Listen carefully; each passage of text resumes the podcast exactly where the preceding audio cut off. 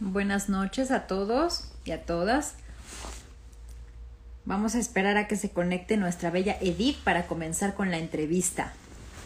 La tan, tan esperada entrevista porque por motivos personales tuve que cancelarla la semana pasada. Pero bueno, ya estamos listos para la entrevista del día de hoy. Así que vamos a esperar. Hola Edith, ¿cómo estás? Ya estás acá adentro, entonces ya nada más déjame. Bueno, más bien voy a esperar la invitación.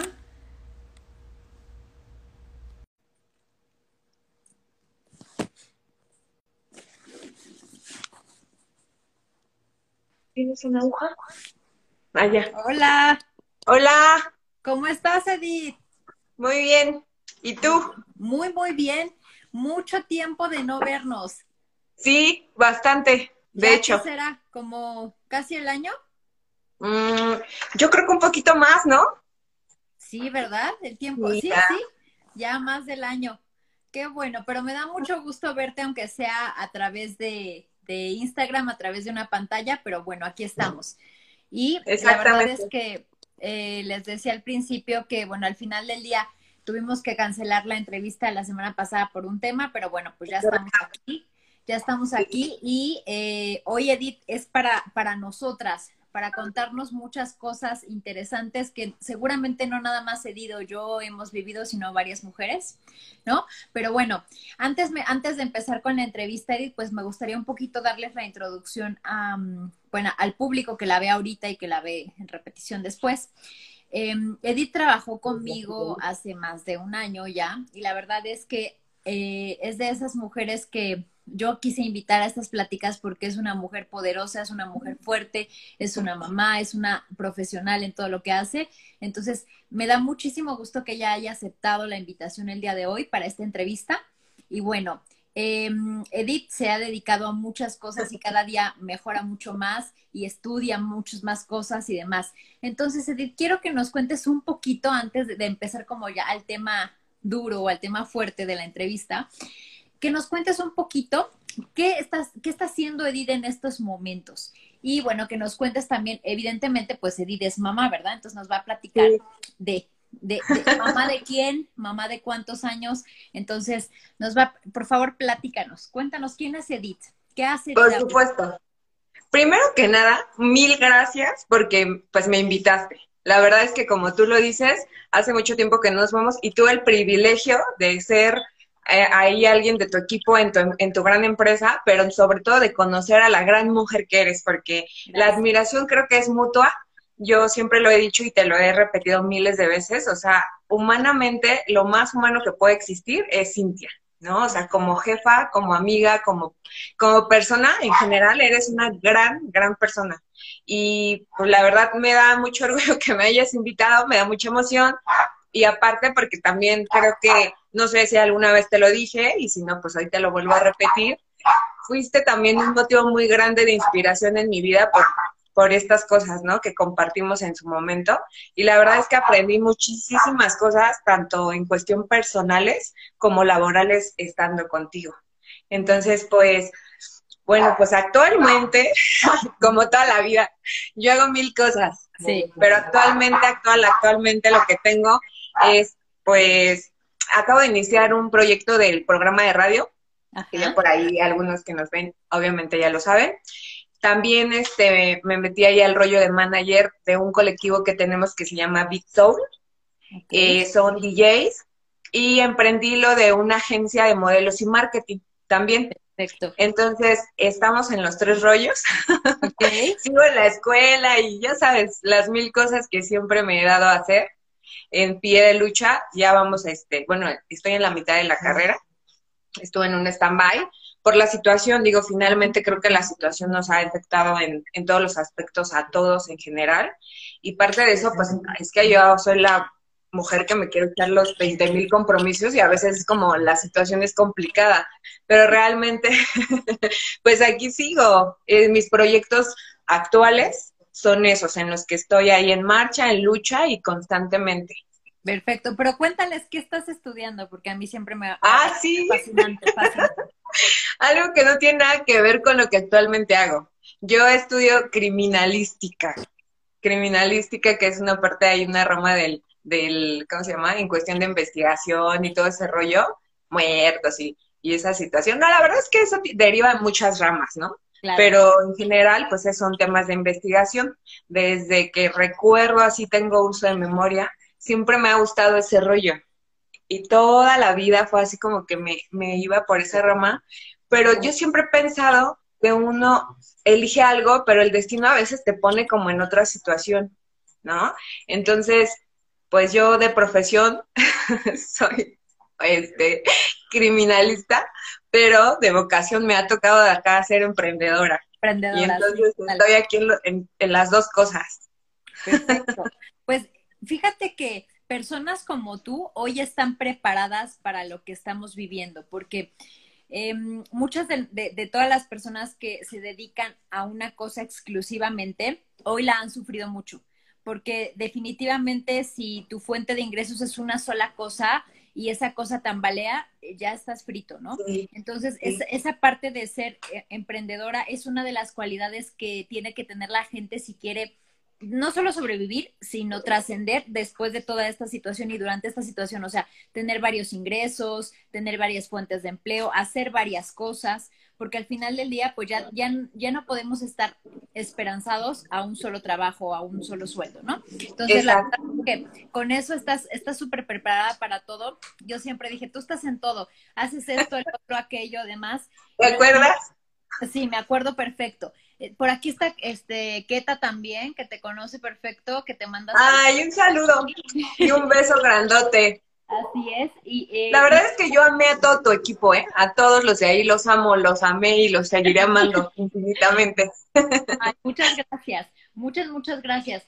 Por eso es que, por eso es que todo lo que está contando Didi, por eso la invité, porque estas pláticas de los viernes son de mamás trabajadoras, ¿no? Y, yo dije, Edith, o sea, tengo que invitar a Edith y tengo que entrevistar a Edith porque Edith trabaja, hace mil cosas, está aquí, sube, baja y todo, y también se da tiempo para ser mamá, ¿no? Sí. Cuéntanos ahora sí un poquito esta parte de qué onda con, a ver, ¿eres mamá de, de quién, de cuántos, de cuántos años tienen? A ver, cuéntanos. Ok, pues yo soy mamá de Valeria y Valentina, ¿no? soy mamá de las Vales, así me dicen. La realidad es que, pues, ya la mayoría yo creo que sí las ubican porque todo el tiempo andan ahí como en el rollo conmigo. Y la realidad es que, pues yo la verdad soy una mamá joven, entre comillas, ¿no? yo tengo mi, mis dos hijas, una, la mayor, tiene 17 años ya casi, y la menor tiene 11. Entonces, realmente, pues, como tú lo dices, o sea, ser todo a la vez es un rollo, ¿no? Pero sobre todo el cargo que jamás, jamás o como responsabilidad nunca te la vas a quitar en la vida ni de muerta es el de mamá, ¿no? O sea, eso sí es, lo firmas y ya, no hay para atrás. Y realmente, pues a mí yo me siento afortunada en el aspecto de haber sido mamá joven, porque pues yo esas cosas las veo, sabes, como un poco de un, un punto de vista diferente porque a veces es como, ya sabes, la teoría del, de, pues, para que te casas joven, para que los tienes joven, ¿no? Yo creo que no hay una edad, ¿no? Porque finalmente, bueno, mi, mi punto de vista es que, pues, naces para procrear, ¿no? Es una elección también, sí, pero finalmente es una función que, con la que tú ya naces, ¿no? Y entonces no es como que lo, lo puedas predeterminar y decir, ay, esta es la edad correcta para que tú seas mamá. ¿no? A mí me tocó, o yo elegí más bien, serlo joven. Y realmente, pues hoy puedo decir que sí ha sido difícil, pero creo que el papel, el papel de ser padre es difícil siempre, ¿no? Realmente, digo, eso es un, un tema de responsabilidad enorme. Y digo, me ha costado, sí, pero también es algo que, pues que me ha gustado, ¿no? El haber sido mamá joven, porque hoy ya, pues mis hijas ya son grandes, yo y el, el tema de, de, poder hacer cosas, pues ya, ya no es como que pueda estar ahí en mi casa preocupándome porque tengo un bebé o no. Digo, esto no es como que yo diga que ha sido la edad justa para hacerlo, ¿no? Cada quien tiene ahora sí que su rango de edad a donde quiera ser madre o no, pero el mío, pues mi elección fue muy chica, yo, yo la mayor la tuve a los 16 no es cierto, a los 16 me casé y a los 17 la tuve, ¿no? Y entonces, pues digo, esperé cinco años, después tuve a, la, a la más peque y yo ya dije hasta ahí, ¿no? Porque yo con la primera fue así como ya no quería, o sea, realmente, ¿no? Y aparte mi hija me está viendo y va a, decir, va a decir, ay, tu historia de siempre, no, porque ella dice, no me querías, no, no, no es eso, ¿sabes? Es que es una responsabilidad enorme, ¿no? Y yo siempre la he contado y ella sabe mi historia y es que con la, con la pequeña yo me aventé cinco años después porque era el tema de que, pues yo pensaba, ¿no? En algún momento creo que la confianza siempre la tienes más con un hermano cuando compartes en el tiempo que ya no tienes a los padres. Entonces yo obviamente sé que no voy a ser eterna y me gustaría más que si tuviera un, su hermana a que hablara más con alguien que quizás fuera el primo, el tío, ¿no? Entonces yo dije, cuando ya vi a mi hija, la mayor que me decía, este, es que me siento solita, o ¿por qué no tengo un hermanito? o cosas así, fue como de, híjole, pues órale, voy a tener otro hijo, ¿no? Pero realmente puedo decir que, pues mis hijas sí fueron deseadas, porque yo sí las planeé, y hoy han sido satisfacción de mi vida enormemente en muchos aspectos y mis motores, ¿no? Porque yo hay mucha gente que igual me pregunta el, ¿cómo me meto en tantos rollos? O sea, ¿cómo te pones a hacer esto, el otro, y que la mil usos, ¿no? Y les decía, güey, pues no tengo opción. O sea, no tengo opción, ¿no? O sea, yo, yo vivo sola, no dependo de nadie, pues mis hijas dependen de mí. Entonces, yo no tengo opción de decir, hoy tiro la toalla, hoy no quiero ser mamá. Eso no lo puedes hacer. nunca. Entonces, a mí esto me motiva muchísimo. No, no, totalmente de acuerdo con lo que dices y, y ahora que tratando que recapitulando los puntos que dices, si no hay edad, Ahí no, no te escucho. ¿Ahí me escuchas mejor? Ah, ok. Te decía que el retomando, recapitulando el tema de no hay edad para hacer, o sea, no hay una edad correcta, ¿no? Porque en definitiva no la hay. Tú, dices, tú elegiste ser una mamá joven, y eso la verdad es que esa fue una elección, pero no por tenerlo más grande se nos es más fácil, ¿no es cierto? ¿no? O sea, hay muchas cosas que, que definitivamente, ¿verdad, pequeño? Que, definitivamente no, no estás preparada, tengas la edad que tengas, ¿no? Exacto. Y, y, toda esta parte que dices de que es la profesión más complicada, porque no puedes renunciar, no puedes pedir vacaciones, no te puedes enfermar, no puedes dejar de trabajar porque quién mantiene a tus hijos, ¿no? Esa es una realidad. Y el tema en el que dices, cuando dijiste que no hay elección, cuando estás trabajando, ¿no? O sea, porque dices, no tengo elección, pues los tengo, las tengo que mantener, son mi responsabilidad. Hay muchas, muchas opciones que puedes tener, pero sí es una elección el elegir luchar por ellas y por ti, ¿no? Ese es al final del día una elección, porque hay muchas mamás que toman otras, otra clase de decisiones, ¿no? Que no, a lo mejor no, no es tan buena para sus hijas o para sus hijos o para ellas mismas, ¿no? Y bueno, entonces como pueden ver, Edith es una mamá trabajadora. Dice ella que mil usos, pero yo más bien digo que es multitasking, con muchas cosas siempre haciendo, y la verdad es que eso eh, eso es lo que a las personas va a sacar adelante en, el futuro, no las que están concentradas en una cosa, sino las que hacen muchísimas cosas. Hola, mi amor. Aquí estamos. Sí, aquí estamos. No inventes, ya hasta habla el bebé. Ya casi habla, sí, ya casi habla. Por ya lo escuché. Por acá anda. Hola, hermoso. ya le dio pena. Ya lo asusté. No, no, no, es que dijo, ay, caramba ya hablándome, ¿verdad? Muy bien. Y bueno, entrando ya un poquito al, ahora sí que al core de, este, de esta entrevista, pues evidentemente cuando Edith pues tiene que sacar a sus hijas adelante, pues tiene que trabajar, ¿no? Y yo platicaba un poquito con ella eh, el tema de a lo que muchas mujeres en algún momento estoy casi segura que el 100% de las mujeres nos hemos enfrentado a un tema de acoso, ¿no? Acoso eh, en muchos sentidos, en muchas formas, porque hay desde leve hasta el crítico, ¿no? Entonces, nos gusta, bueno, me gustaría que nos contaras un poquito a la audiencia, ¿cuál ha sido aquellos, a lo mejor aquella experiencia que tú dices, esta fue de las peores experiencias que tuve en cuanto, o sea, buscando trabajo y todo, porque desgraciadamente hombres y mujeres, porque a veces ni siquiera puedes decir son los hombres, ¿no? Porque las mujeres también son súper, o somos súper juzgonas, o sea, súper así. Y entonces te juzgan cuando eres madre soltera, te juzgan muy feo, ¿no? Cuando, cuando, cuando tienes que trabajar y casi casi traes un cartel que dice estoy disponible para buscar pareja cuando no es el caso, pero así muchas personas piensan. Entonces cuéntanos de esas experiencias que te han pasado, ¿cuáles has dicho? Esta sí fue así. Cuéntanos. Híjole, la verdad es que ese tema es así como mi super plus, porque yo no sé ¿por qué tengo? Yo sí, en realidad, he sufrido de acoso muy cañón. O sea, yo sí he pasado unas bien buenas, incluso trabajando contigo, creo que te debes de acordar de una precisamente. Pero fíjate que puedo decir que para mí todas han sido muy, muy fuertes, ¿no? Hoy ya es una realidad en la que ya puedo ver las cosas tranquilamente después de que ya pasaron y hasta me dan en, algún, en algunos casos risa, ¿no? Pero yo recuerdo cuando recién inicié, que me tocó ir a una empresa grandísima igual.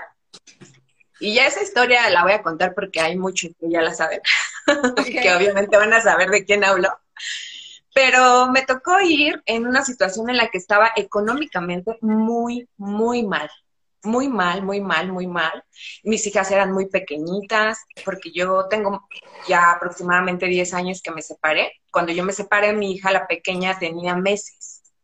Entonces, realmente para mí, el tener un trabajo estable y poderlas ver era mega difícil, muy, muy, muy difícil. Entonces, una de mis mejores amigas, que es Magda, que por ahí está, ya la vi, y le mando un beso, la adoro porque ella siempre me ha apoyado bastante fue una de las que me contactó para entrar como, tal de demostradora en una empresa, que eran tres días a la semana. Yo desde los 15 años ya traía como el historial de haber trabajado de decán, pero pues obviamente yo cuando tuve a mis hijas y ese lapso, la verdad es que perdí como contactos y ese rollo y yo ya no me pude como involucrar en el medio. Mi amiga me consigue este trabajo y yo llegué a la empresa y todo el rollo. Yo recuerdo haber visto a un señor ya de edad muy, muy así a la línea, muy, este, muy presentable y así, la verdad es que llamaba mucho la atención, ya mayor y todo, y muy agradable. Eh, nos saludó cuando entró para lo de la entrevista y todo. Me pasan a mí para entregar este papeles y la persona que me entrevista me, o sea, obviamente en, en, mi solicitud que llevaba, pues yo tenía historial solamente haber trabajado de can, jamás había trabajado de demostradora pero mi necesidad me había llevado ahí porque eran tres días los que se elaboraban y pues yo podría ver a mis hijas y generar un poco de ingresos. Entonces, cuando ella vio mi historial, me pregunta que si yo tenía experiencia de decán y le, le dije que sí.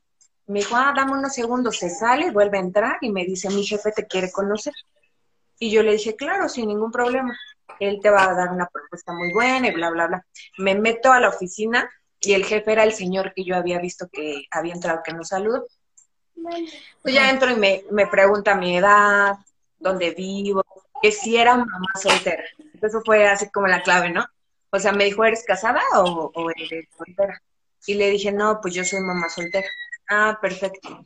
Y ella me dijo, mira, pues si quieres yo te puedo ayudar y bla, bla, bla. En ese tiempo hacían ellos como este, bueno, tenían ahí como trabajo con la marca de, de CB Directo y en ese tiempo era lo Body Crunch, que fue como muy famoso cuando lo lanzaron. Y me dice que van a hacer comerciales.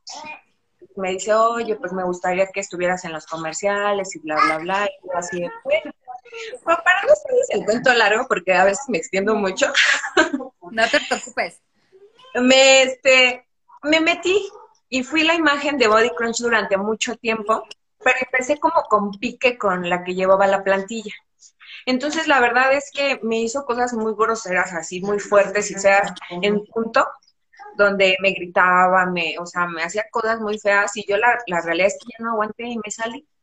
Entonces empecé otra vez a padecer como del dinero, y nunca regresé a cobrar los días que trabajé.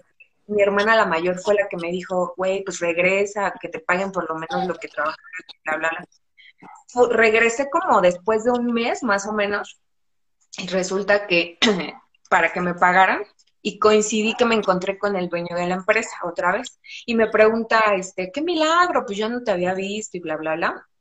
Y le dije, pues es que ya no trabajo aquí. Y me dice, ¿cómo que ya no trabajas aquí? Le dije, pues no, ¿hace cuánto te fuiste? No, pues hace tal fecha. Y me dice, terminando de lo de tu pago, subes a mi oficina. No, pues que sí. Subo a su oficina cuando terminé de arreglar lo de los papeles y me dice que qué pasó. Y le pregunto, y ya pues le platico más bien lo que había pasado y toda la situación. Y me dice que él no estaba enterado, pues que yo ya no laboraba. Y entonces mi nómina la seguían cobrando. Wow. Entonces, sube la, la chica que estaba a cargo de mí, con la que traía pique, y le dice, ¿no? Que qué pasó conmigo y todo. Y le, le ha dado una regañiza enfrente de mí que la hizo que me pidiera una disculpa, me liquidaron y yo me fui. Pero me dio su tarjeta personal. Entonces, pues yo, la, eh, es que la verdad a veces sí soy muy ingenua.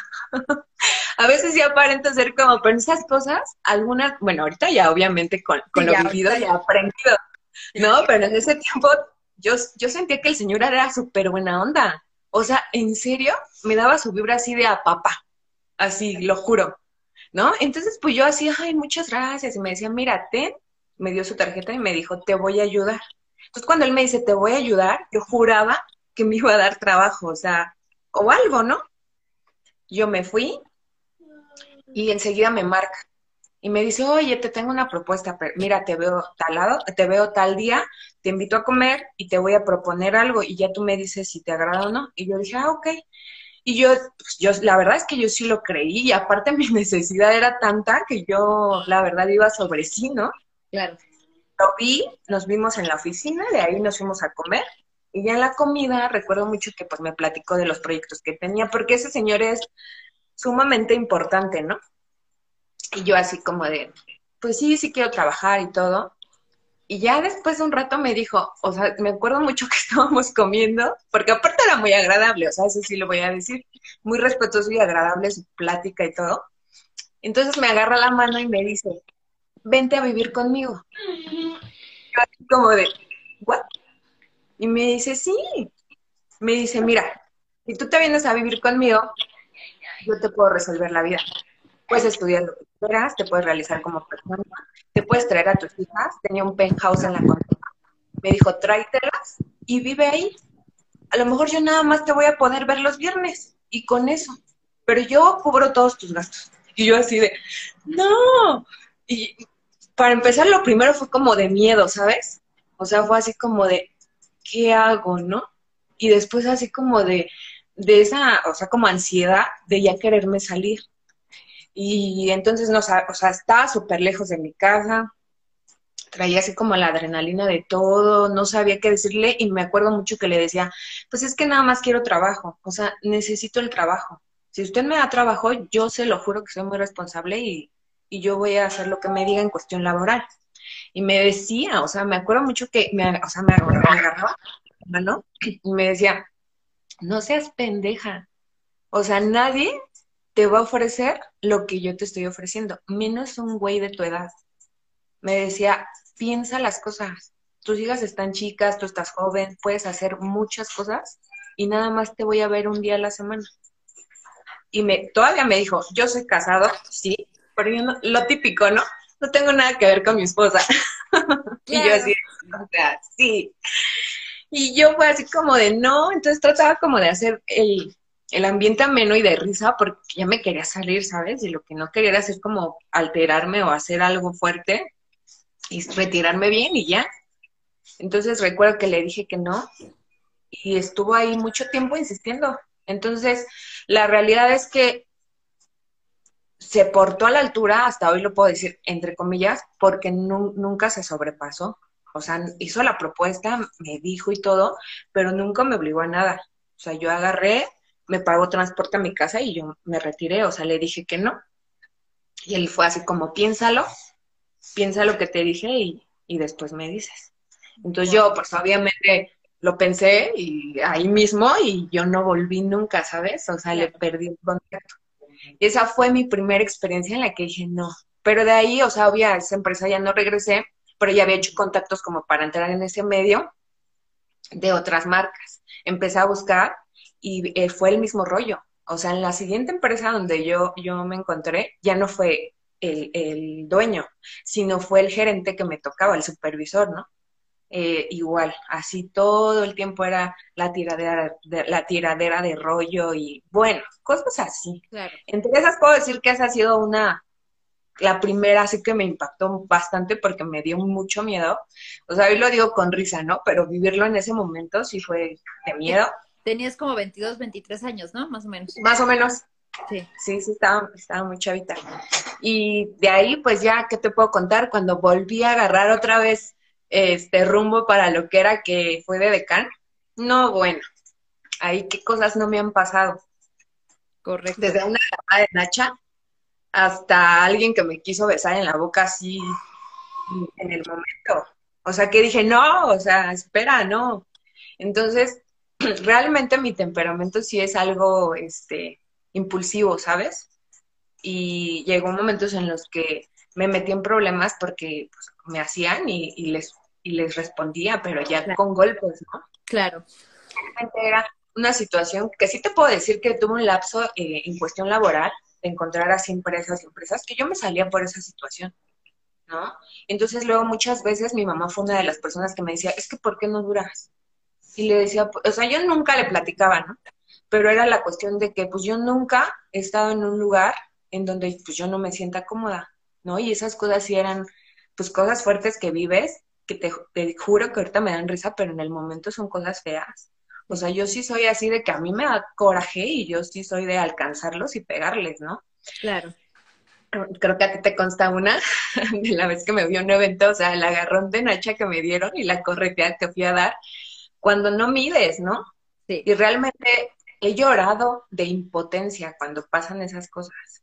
Sí. Y me han pasado infinitas, o sea, yo nunca he ido a un lugar donde alguien no, no me diga una propuesta de ese tipo, ¿no? Y normalmente yo lo he notado que es cuando también la gente sabe que tú tienes como necesidad. Porque sabes que he pensado que en México las madres solteras tenemos un, una etiqueta social de es mamá soltera y, y ya se puede perder, ¿no? Lo típico. Pues, ¿qué puede perder, güey? Sí, pues sí perdemos. Tenemos dignidad y tenemos un chingo de valores y de cosas igual que cualquier persona, ¿no?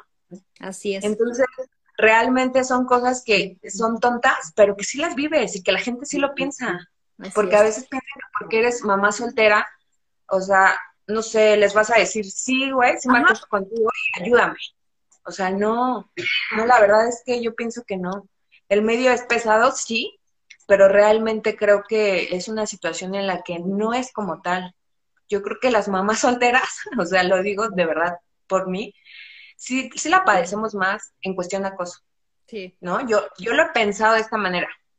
No sé si mi teoría sea real o no. A ver, adelante, adelante. siempre digo que ya en México el simple hecho de que nazcas siendo mujer, ya, ya te fregaste. O sea, ya tienes tu etiqueta, güey, de que vas a ser acosada. No importa en qué clasificación de etiqueta te tengan como gorda, como flaca, como negra, como güera, como lo que sea, vas a ser acosada. Y eso es de ley. O sea, es de ley. Yo he vivido unas cosas horribles, o sea, de verdad. Cosas que, que, que a veces las expongo en las redes sociales y así. Porque digo, güey, ¿cómo puede haber gente tan enferma al extremo de hacer ese tipo de cosas? Yo creo que como mamás, en lo laboral, todos tenemos necesidades, pero las mamás solteras de verdad es un, es un reto día a día. Es un reto difícil, o sea, de, de, sobrevivencia y de subsistir a todo, a Así todo. es. Las presiones, los compromisos, las cosas que tienes que hacer, o sea, de ley, el trabajo y todavía lidiar con gente tonta como Sí, esto. con, dices, con gente estúpida que no, sí. O sea, al final del día, es- sabíamos que este tema iba a ser así, que este tema es fuerte, ¿no? Digo, al final del día, tú, tú lo dijiste, es triste, pero sí, las mamás solteras, te lo digo porque mi mamá fue madre soltera, ¿no? Y al final del día, esa etiqueta como que traen aquí, o sea, como que la gente estúpidamente les pone, ¿no? Decir, Sí. pues es soltera, necesita el, el, el varo para sus hijos, necesita y pues está casi casi a, pues, abierta a cualquier propuesta, ¿no? Cuando no es así, porque ser madre soltera no implica como que la regaste o hiciste, o sea, no, o sea, puedes ser viuda, te pudo haber, o sea, puedes estar enamorada y no funcionó y simplemente decidiste separarte, ¿no? O sea, esa, esa etiqueta terrible que ponen a una mujer cuando es, madre soltera, híjole, no, eres madre, sí, pero, o sea, cuando le ponen una etiqueta así a un padre que se separa o a un padre que se va por los cigarros y nunca vuelve, ¿no? O sea, él no es padre soltero ni, ni está disponible y puedes hacer con él lo que quieras, ¿no?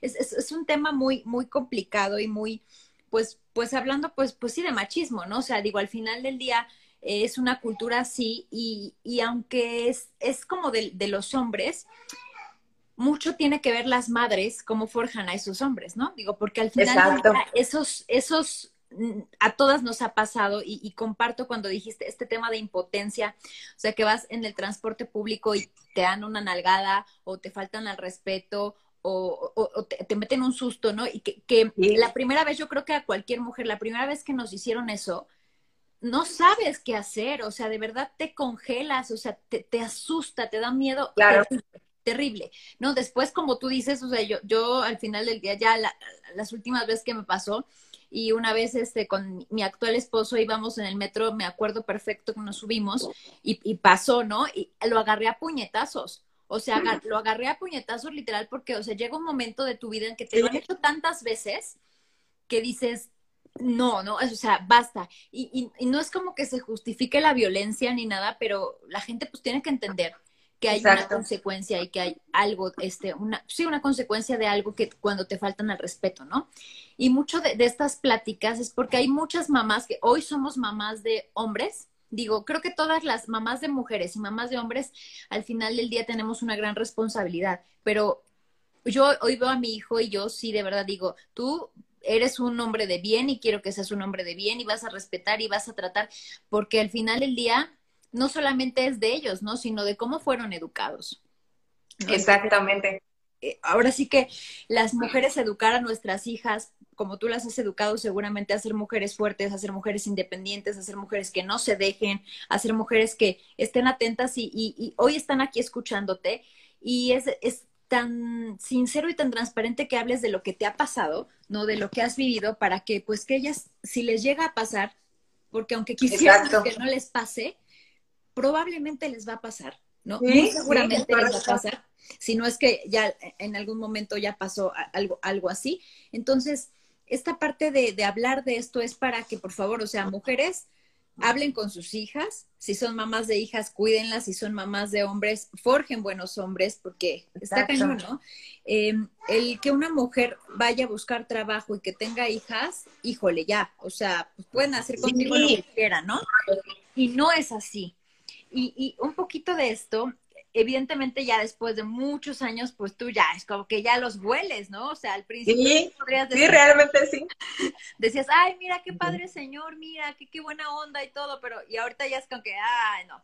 Así, exacto. Porque aparte todos tienen como la misma plantilla, ¿sabes? Sí. las mismas frases, los mismos comportamientos, o sea, todo es igual. Entonces ya es como que ya sabes y dices, pues ya, ya está, sabes, en la mente me ha tocado neta algo cagadísimo, pero es así como que ya me están echando la terapia y ya estoy en la mente y ahorita sigue esta frase y ahorita y pasa, o sea, neta así súper y es así como de, bueno, ya sé lo que pasa hoy, ¿no? Y ya es como esquivar a los toros, ya sabes cómo hacerlo, ¿no? Pero realmente yo soy como tú, o sea, yo sí soy muy impulsiva. Hay veces que hasta mi madre me dice, bueno, ¿qué no te da miedo? Pues sí, sí me da miedo, ¿no? Pero tampoco puedo quedarme callada. O sea, no puedo hacerlo. porque realmente, si no gritas, no te escuchan. Exactamente. Sí, yo creo que yo no soy partidaria como del tema de, de, de o sea, de, de, violentar, como que te digan algo y luego, luego, o sea, no, pero con estas circunstancias no, no, no puedes no estar de acuerdo pues con defenderte, ¿no? O sea, pues al final tienes que alzar la mano y tú lo dijiste, si no gritas no te escuchan. Y lamentablemente esta frase que dice, yo soy muy mala para los dichos, ya creo que ya te lo he dicho en una ocasión, pero esta frase que dice que el cobarde, no, el valiente vive hasta que el cobarde quiere, ¿no?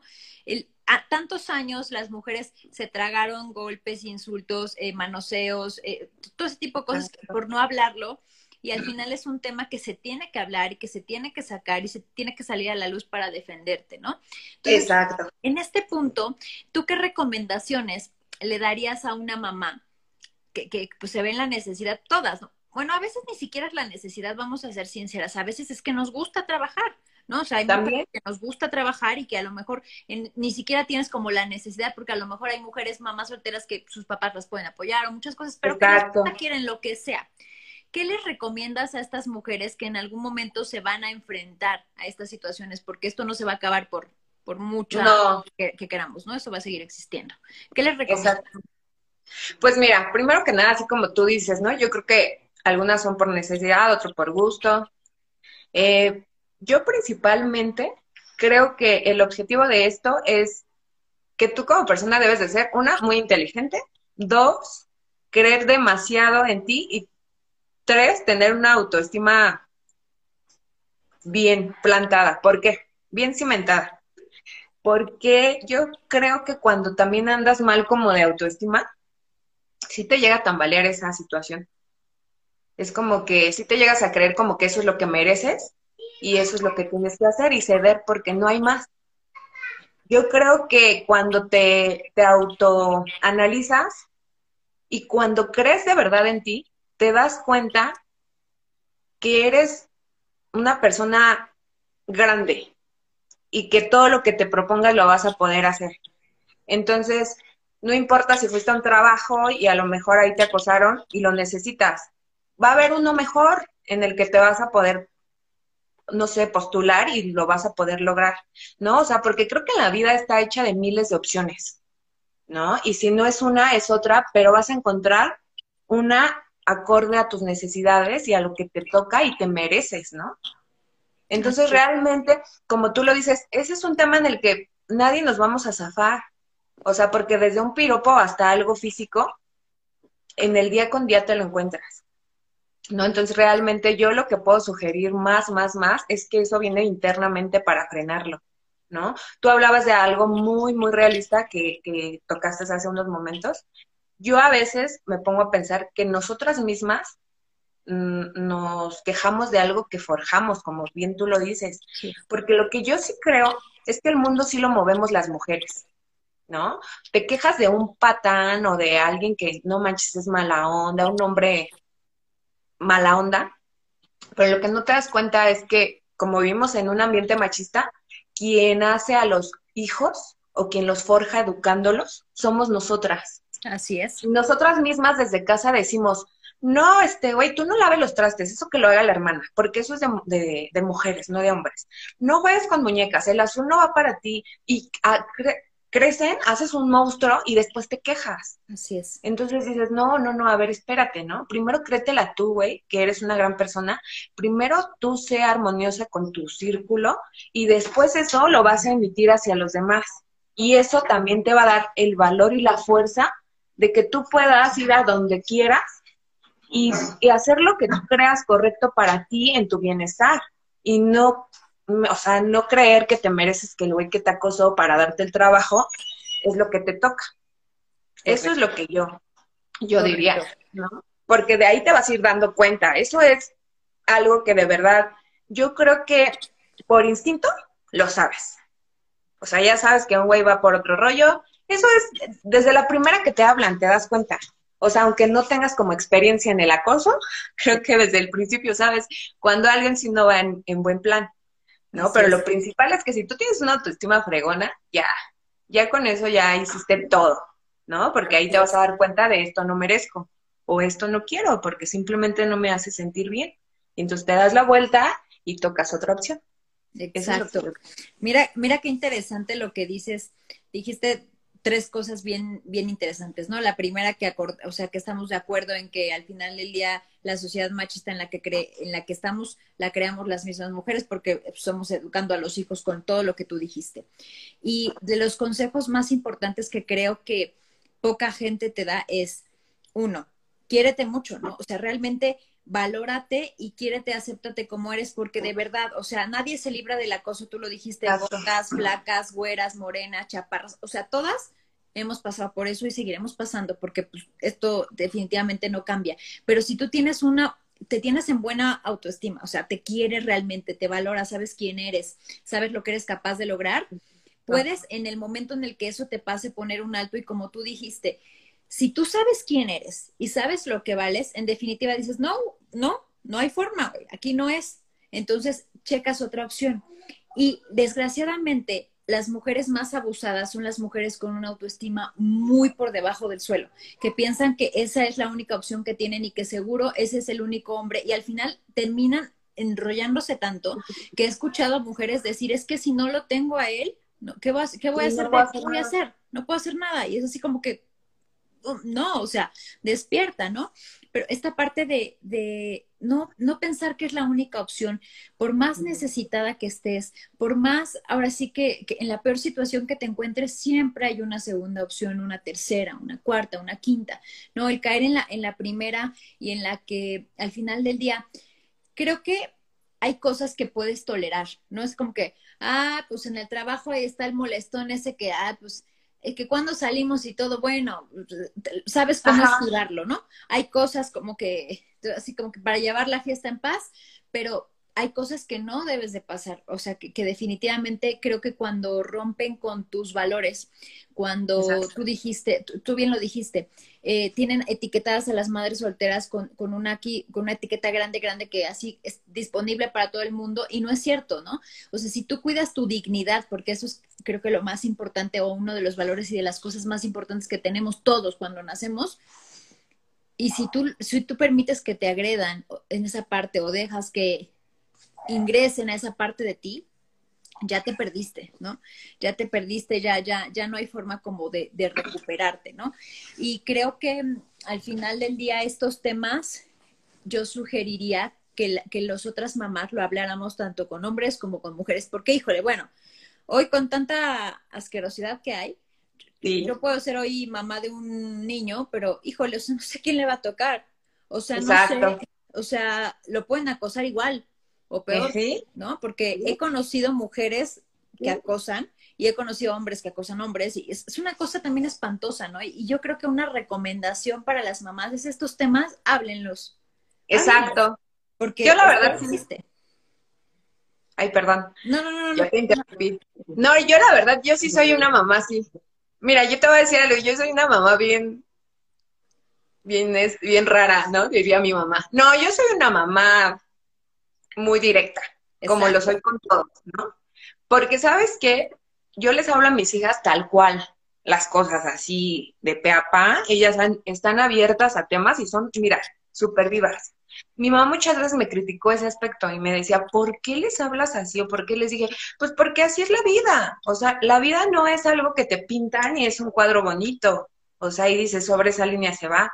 No, no es cierto.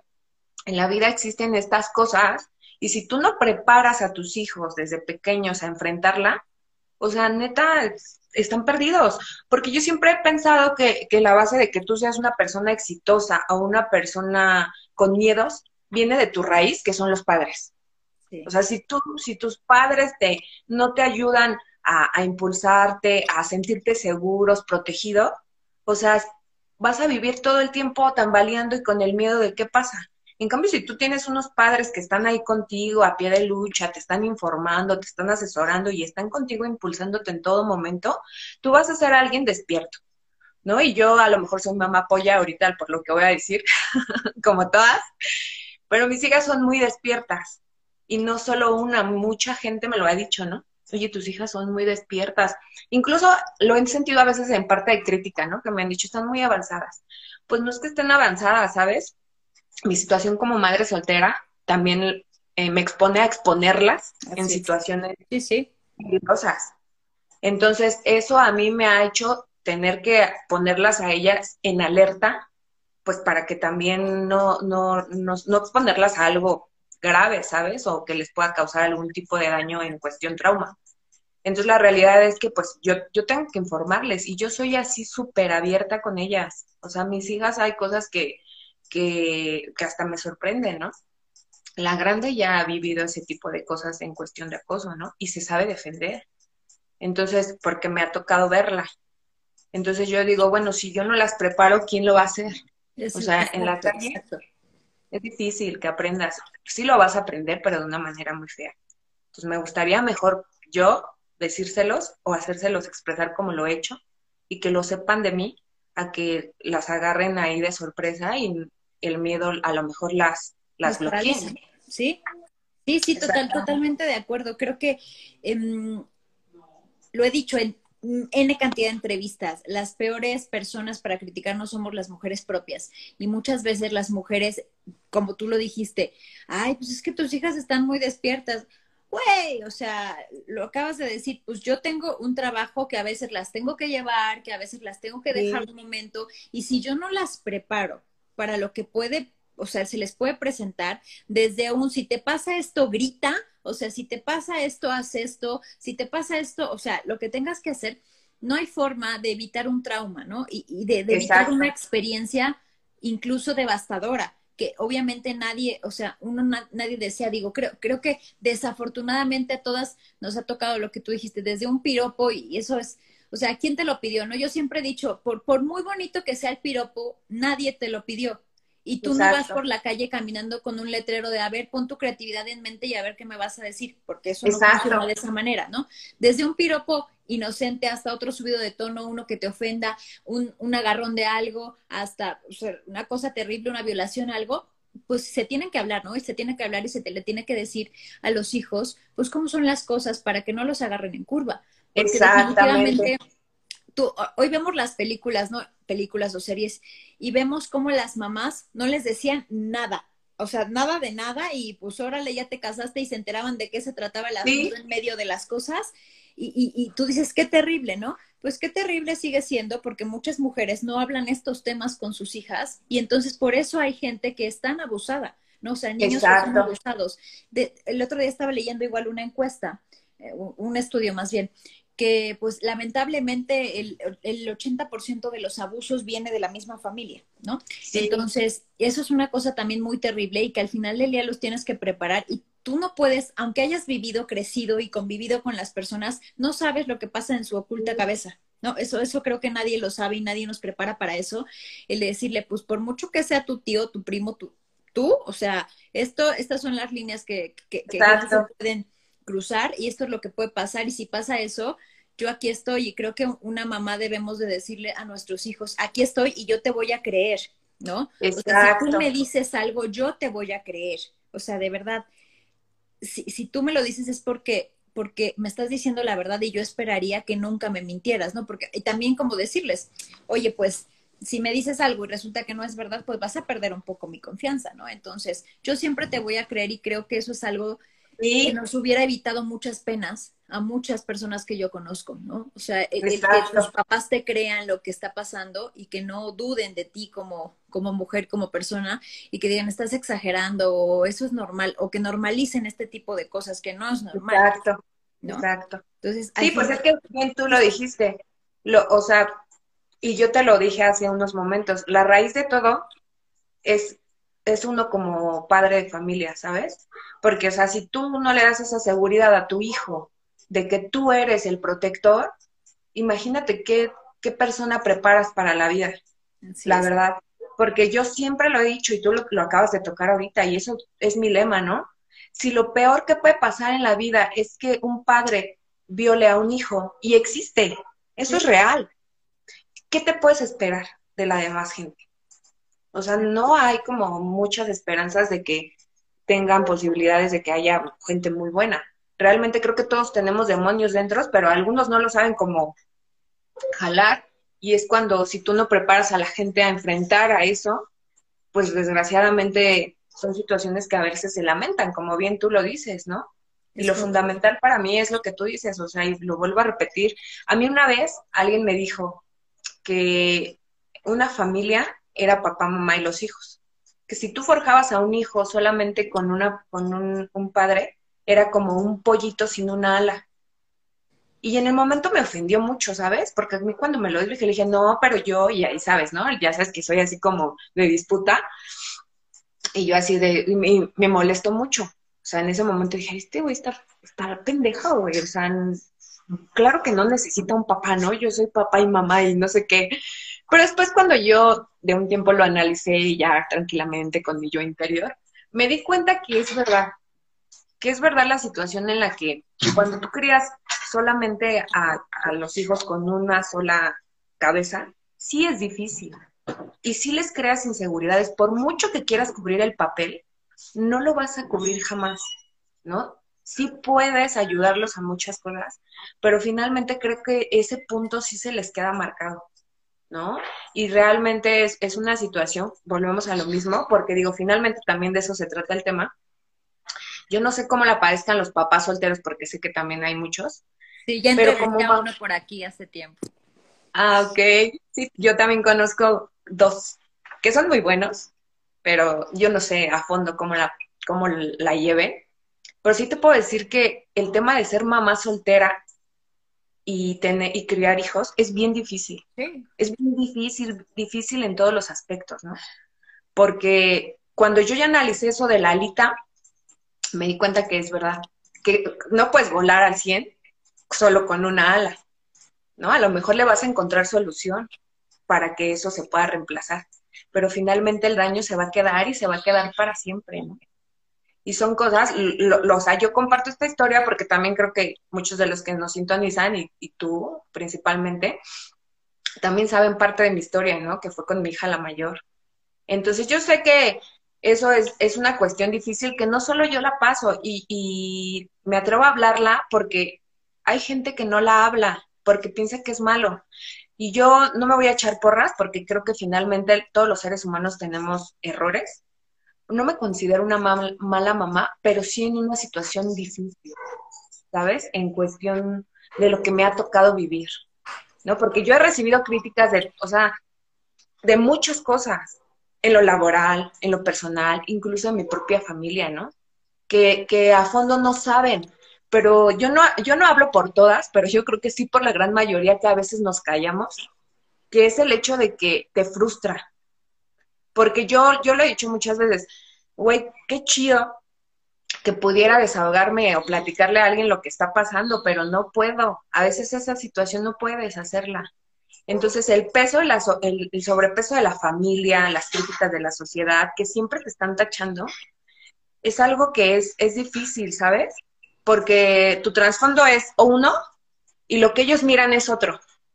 Entonces, como etiqueta tienes que una mamá soltera tiene que ser Superman. No, a ver, espérame, no, no se puede.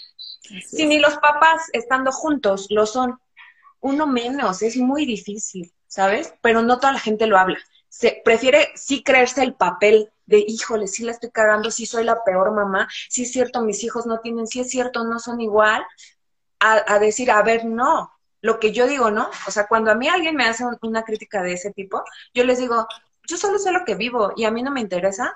Y lo, bueno, yo lo digo con este valor porque gracias a Dios hasta el día de hoy nunca he sido dependiente de nadie, ¿no?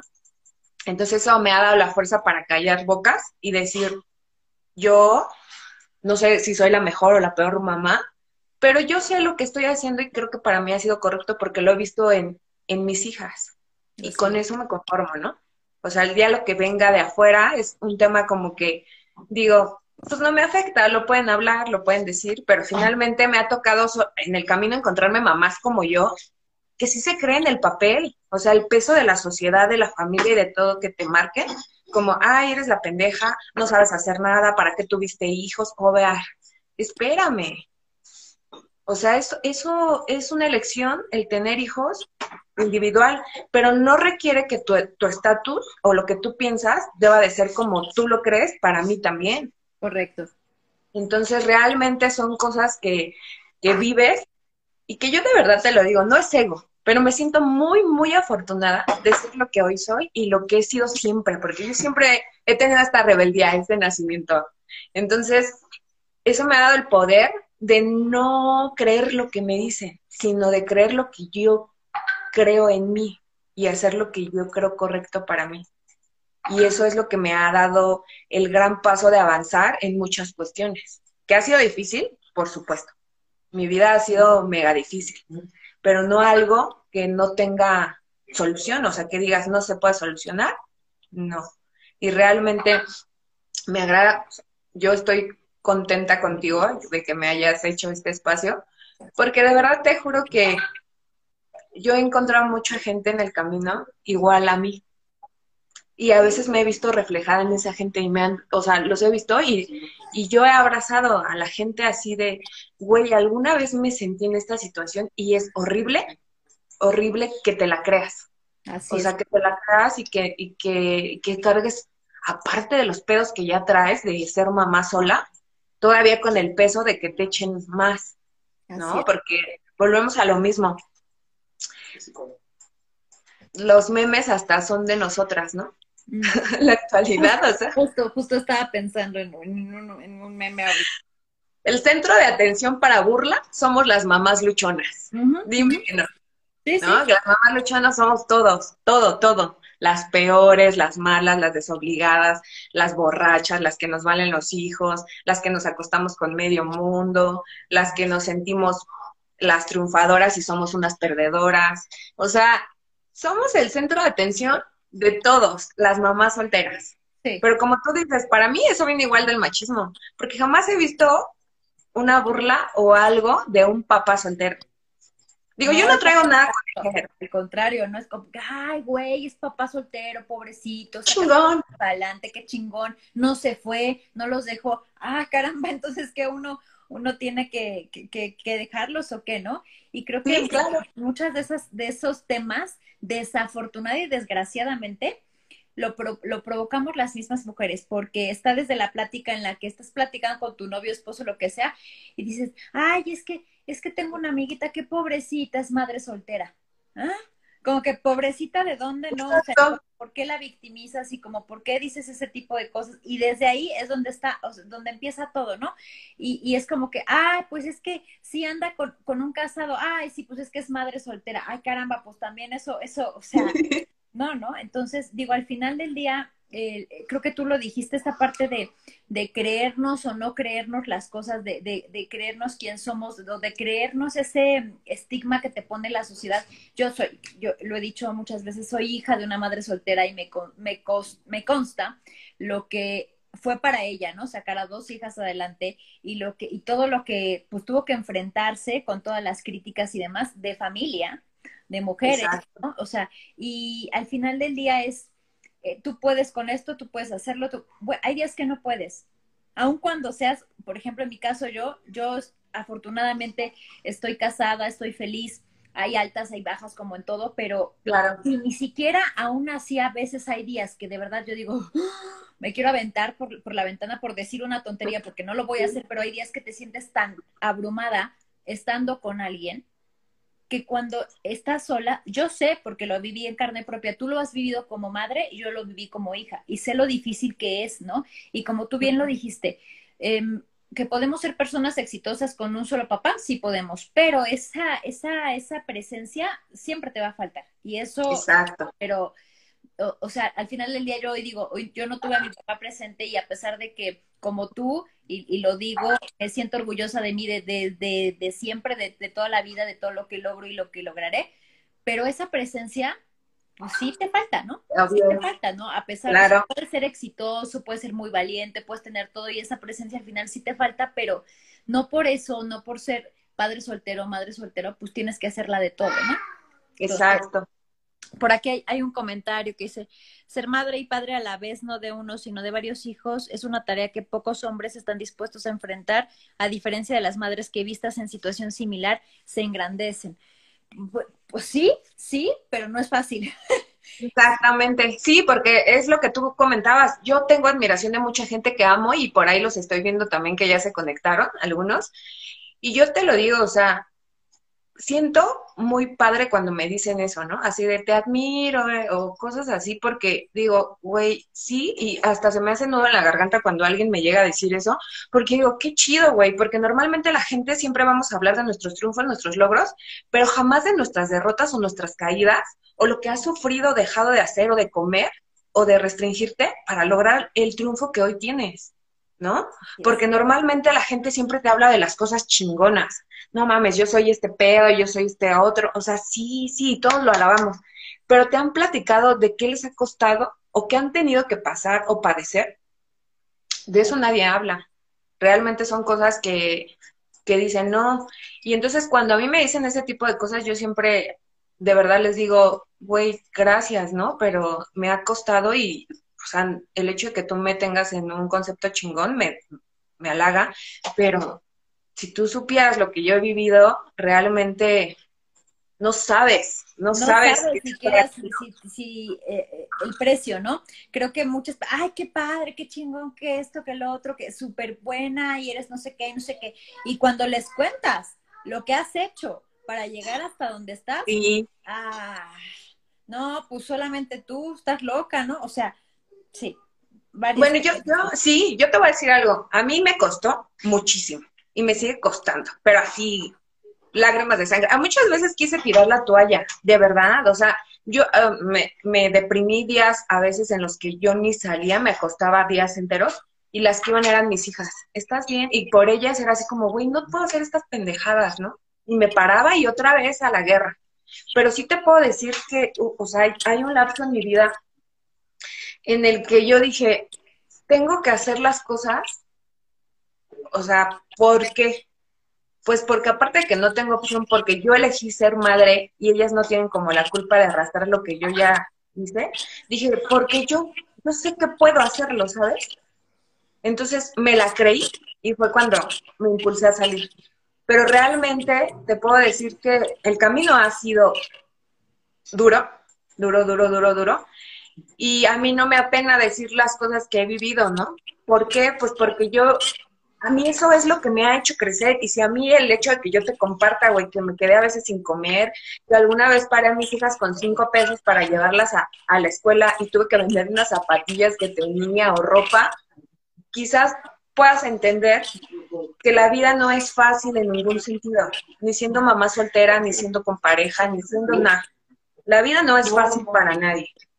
Algunas, a lo mejor algunas personas las tenemos un poco más difícil que otras por la situación, realmente la clave de, de, todo éxito en la vida, no lo digo solo económico, sino espiritual también, es que te la creas, que te la creas y que te impulses tú mismo a decir que sí vas a poder. Porque adversidades en la vida siempre van a pasar, ¿no? O sea, si la vida fuera plana o fácil, pues qué hueva, ¿no? La verdad es que qué flojera. Pero yo siempre les digo esto que es muy cagado. Luego cuando me platico de estos temas, les decía que yo neta veo mi vida como un pinche videojuego. El nivel superado, ¿no? Y en el otro y el pinche reto es más cabrón. Pero ya traes la experiencia del, del nivel pasado, que por supuesto te ayudó muchísimo y entonces le entras más fregón al, al que sigue y así sucesivamente vas pasando de niveles. Y eso es lo que te va haciendo una persona grande en todos los sentidos y, me refiero a visión, porque dejas, evolucionas, dejas cosas, cierras ciclos, impulsas a un camino mejor para todo en todos los sentidos, ¿no? Pero la realidad de las cosas es que, no sé, o sea, yo de este tema te puedo hablar miles, pero yo, yo admiro totalmente a las mujeres que, que trabajan en general tengan hijos, no tengan hijos. Las mujeres trabajadoras, mis respetos para todas, ¿no? La verdad, porque no es fácil hacerlo. O sea, en todos los sentidos es, es un tema también difícil el, el laboral. Y yo realmente te puedo decir que a mí me encanta. ¿No? Yo, a mí sí me a mí me gusta estar todo el tiempo del tingo al tango en cuestión laboral. Yo soy así como esto es lo mío, yo nací para trabajar y me gusta. Pero es una situación en la que es difícil, pero no imposible. Para mí las cosas han sido difíciles, pero no imposibles y eso es lo que hoy, la verdad, puedo agradecerle a la vida en cuestión de que me haya dado esta locura que traigo en mí para poder impulsar yo siempre he dicho que este mundo es de los locos, de la gente loca es este mundo, porque es la gente que lo va a cambiar, la gente que lo reta, la gente que se revela, la gente que hace que este mundo gire, somos gente loca, ¿no? Es, realmente. bueno, ya, ya para, para concluir, eh, siempre me, encanta cuando veo el reloj, digo, por Dios, ya pasó una hora. Ya nos vamos. ya nos vamos, sí. Y, quisiera recapitular eh, de, los puntos más eh, importantes que nos dijo Edith hoy, ¿no? Creo que uno de los más, más, más importantes es quiérete mucho. En la medida en la que tú te quieras, es en la medida en la que vas a, sentirte segura y no vas a permitir que nadie te falte el respeto porque sabes lo que vales, lo que tienes para dar. Dos, que si hay una opción, por muy atractiva que parezca, ¿no? Como la que le hicieron a Edith, vamos, Edith tenía 22 años, dos hijas chiquitas, le dijeron, yo te pago departamento, las traes a vivir, comida, no te va a faltar, estudia lo que quieras y todo, por muy tentadora que sea la oferta. Si esta daña tu dignidad, next, ¿no? Y, y porque al final del día es, eso pudo haber sido y Edith pudo haber aceptado y no supo si le iba a ir bien, si le iba a ir mal, si le iban a maltratar, si no, y si iba a estar anclada a alguien y no iba a poder desarrollar su vida como hoy la ha desarrollado, ¿no? O sea, finalmente es, e, ella es una mujer independiente, hecha y derecha, con múltiples ocupaciones, negocios y emprendimientos, y sin eso no lo, tal vez se hubiera quedado corta, ¿no? Entonces, siempre hay una segunda, una tercera, una cuarta, una quinta. Tres, Hablemos, mujeres, madres, hablemos con nuestros hijos, hombres o mujeres, de que este tipo de cosas pasan, de que los acosos pasan, de cómo tienes que reaccionar y sobre todo de que te tengan la confianza para contarte cualquier cosa, diciéndole siempre yo te voy a creer, porque finalmente tú eres, eres, eres mi hijo y si tú me dices que algo pasa, es que algo pasa. No tendrías por qué mentirme, no tendrías por qué decirme ese tipo de cosas, ¿no? Eh, mujeres, ahora sí como cuarto punto, dejemos de ayudar a esta sociedad machista a ponernos etiquetas y decir, pobrecita, es madre soltera, mira, seguro sí lo necesita, ese tipo de cosas, por Dios, o sea, ya no.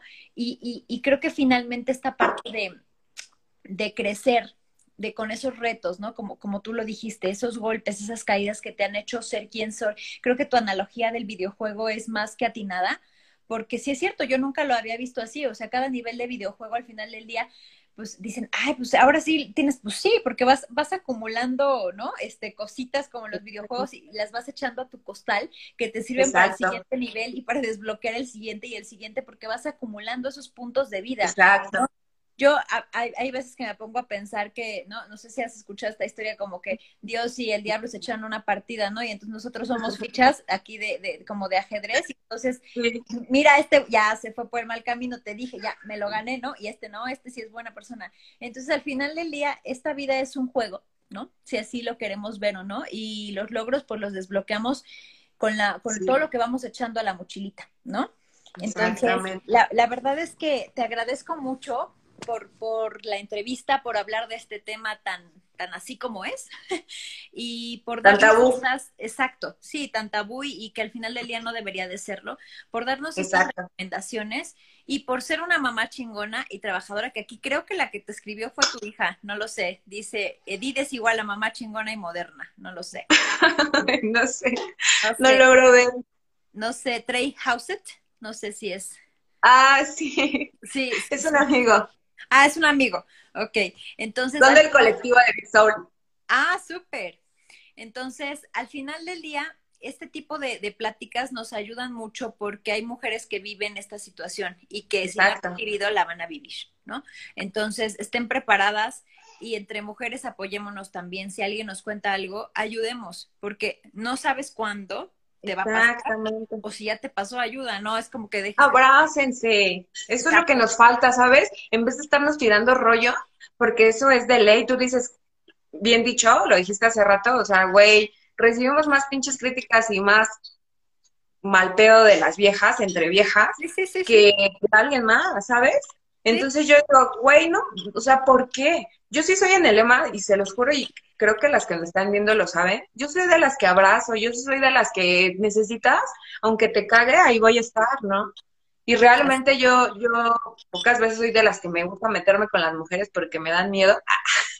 o sea, en cuestión de que es un lío, ¿no? No les acabas el fin le digo a mi mamá, algunas veces le dije, yo debí de haber sido vato porque yo es como enrolarme en esas cosas no va conmigo, ¿no? Pero yo sí, de verdad, este espacio, que yo sé que te ven muchísimas mujeres porque eres así súper un líder de, de las mujeres. Gracias. Yo sí les quiero decir de verdad, abrácense, güey, o sea, neta. Yo creo que todas por dentro traemos un pedo, güey, que reflejamos en la otra y eso nos, nos hace la controversia, pero de verdad, o sea, se los digo de corazón, si nosotras mismas cambiáramos entre nosotras, grandes cosas pudieran pasar.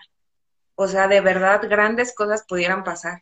El pedo es que nos odiamos y nos tiramos cosas mala vibra entre nosotras mismas que porque ya eh, nos, o sea, es el ego, ¿sabes? Es el, el ego, el ego totalmente. Yo digo, güey, todas somos chingonas, todas somos fregonas, todas estamos bonitas, todas tenemos virtudes muy chingonas, el pedo es que nada más te la creas, ¿no? Exactamente. Porque si no te la crees, güey, estás perdido. Jamás la vida de ahí vas a tomar. Entonces créanse la chingada, por favor, mujeres hermosas. Todas somos fregonas y todas podemos. Muestre lo contrario. Exactamente, y todas podemos, todas, todas, en general. ¿Qué más os he dicho, no? Algo, si yo pude, tú también. Así, tal cual. Y si el de allá pudo, pues yo también. ¿No? Exacto. ¿Por qué no? Si todos tenemos las mismas ahora sí que venimos, yo difiero ahí en ese punto mucho con mi esposo, siempre me dice, es que yo, él me dice que todos venimos al mundo como con, con el mismo paquete, ¿no? Que ya cada quien se va por un lado. Le digo, no, yo creo que unos sí traen ciertas cositas más de algo, pero todos somos capaces de hacer todo lo que queramos. De eso no me cabe De que no podamos, eso es diferente, ¿no? De que no paguemos el precio, eso es diferente, ¿no? Porque todo el mundo te va a decir, todo, todo el mundo te va a decir, ay, es que, ¿cómo le haces, güey? O sea, para estar metida en esto y cómo esto. Y cuando dices, pues me levanto a tal hora y hago esto, y hago esto, y hago el otro, y hago esto, ay, qué hueva. Bueno, pues entonces no te quejes, ¿no? Es que salir de la zona de confort es lo más difícil que existe en la vida. Así es. ¿no? Normalmente todos queremos que las cosas sean fáciles, pero en la vida, yo siempre lo he dicho, en la vida nada es fácil, güey, porque si algo fuera fácil todos lo haríamos. O sea, hasta lo fácil es difícil. O sea, date cuenta en todo, hasta en una vida rutinaria X, así te levantas, es difícil levantarte para empezar. Lo más básico, a la hora de levantarte es un triunfo poderlo hacer y cuesta trabajo. Así es. ¿No? Sí. Entonces, todo en esta vida es, es un precio que tienes que pagar, sí o sí. Y hablando justo de cosas, este dicho se los voy a decir porque se me quedó muy, ¿no? Alguna vez de alguien que me acosó, que me, que me regalaba, me mandaba este regalitos, flores y bla, bla, bla. Y pues yo nunca acepté esa cita con él. Y me acuerdo mucho que me dijo, nada más te voy a decir una cosa. Recuerda que toda la vida tiene un precio y se tiene que pagar. Y yo así de... Entonces se me quedó, o sea, eso es de risa, porque finalmente nunca le pagué, me fui así como en el restaurante sin pagar, ¿no? y ya no volví. Pero a lo que voy es que eso es real. En la vida todo cuesta y todo tiene un precio en general. O sea, todo, todo, todo, todo hay un precio. Todo, todo. Ah, no todo siempre es el dinero, pero muchísimas veces también es las acciones. Entonces, ¿lo vas a pagar sí o sí? Y te tienes que hacer a la idea de que tu mente conformista no, no se quede ahí, sino que ya tengas como aquí ya el chip de que lo vas a pagar. Entonces, si lo vas a pagar, pues ya viéntate y sal, ¿no? Hazlo, realízalo. De todas más, todo tiene precio. Disfruta. No te en la zona de confort. Exacto. Disfruta la caída, porque hasta la caída sabe cuando ya estás de pie, ¿no? Cuando estás en el fango y en el lodo te sientes el peor, pero cuando estás arriba, dices qué bueno que pasó, porque si no, no hubiera hecho esto. Exactamente. Todo tiene un porqué, siempre lo he dicho. Así es. Pues muchas gracias, mi querida Edith. Te mando un abrazote. gracias a ti. Estar en contacto pronto y muchas gracias a todos por sus comentarios y bueno, todos los que lo vean en repetición es algo muy bueno, es un tema bien importante y por favor háblenlo háblenlo. Siempre. El que no habla, Dios no lo escucha. Exactamente. Un beso grande para ti, te, te quiero mil, hermosa, muchas gracias. Gracias. Si no te lo había dicho, hoy te lo vuelvo a repetir. Ha sido mi motivación en muchas cosas.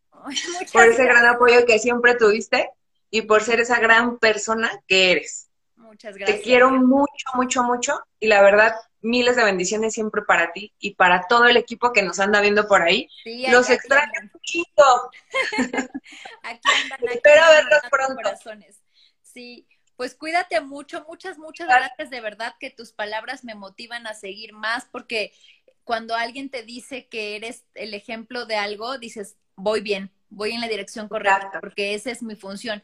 El otro día escuché esto que, que se los dejo como reflexión a todos si no sirves, o sea, si no le sirves a la gente, si no sirves, no sirves. Exacto, todos tenemos una misión. Exactamente, todos nacimos para servir. Si no sirves, no sirves. Exactamente. Cuídate mucho, Pues sí. bien. Cuídense mucho, muchas, muchas Un abrazo gracias. Un abrazo. Bye. Gracias. Bye, bye. Bye.